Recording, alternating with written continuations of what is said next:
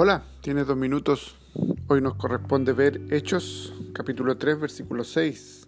Mas Pedro dijo, No tengo plata ni oro, pero lo que tengo te doy.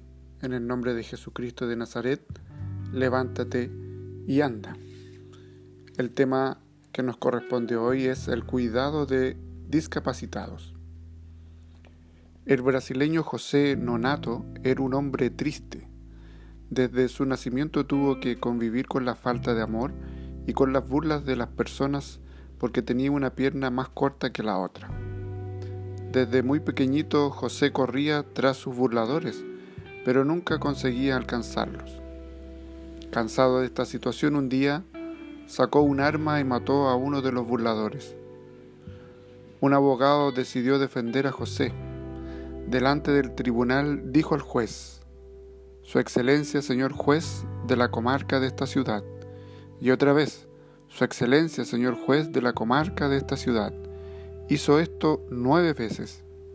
A la décima vez, el juez furioso gritó al abogado, quien calmadamente dijo, Su Excelencia, señor juez de la comarca de esta ciudad, yo solamente hablé de sus credenciales y se quedó furioso.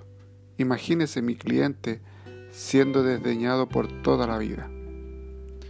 Pedro y Juan fueron al templo para orar y se encuentran con un hombre paralítico de nacimiento, al cual lo llevaban todos los días y lo ponían junto a la puerta llamada la Hermosa, para que pidiera limosna.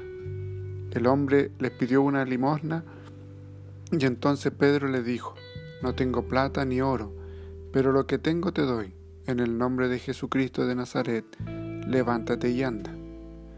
Jesús no trata a nadie con indiferencia, principalmente a los discapacitados. Oremos. Padre Celestial, perdona la indiferencia con la cual he tratado a las personas discapacitadas. En el nombre de Jesús. Amén. Que el Señor te bendiga y gracias por tu tiempo.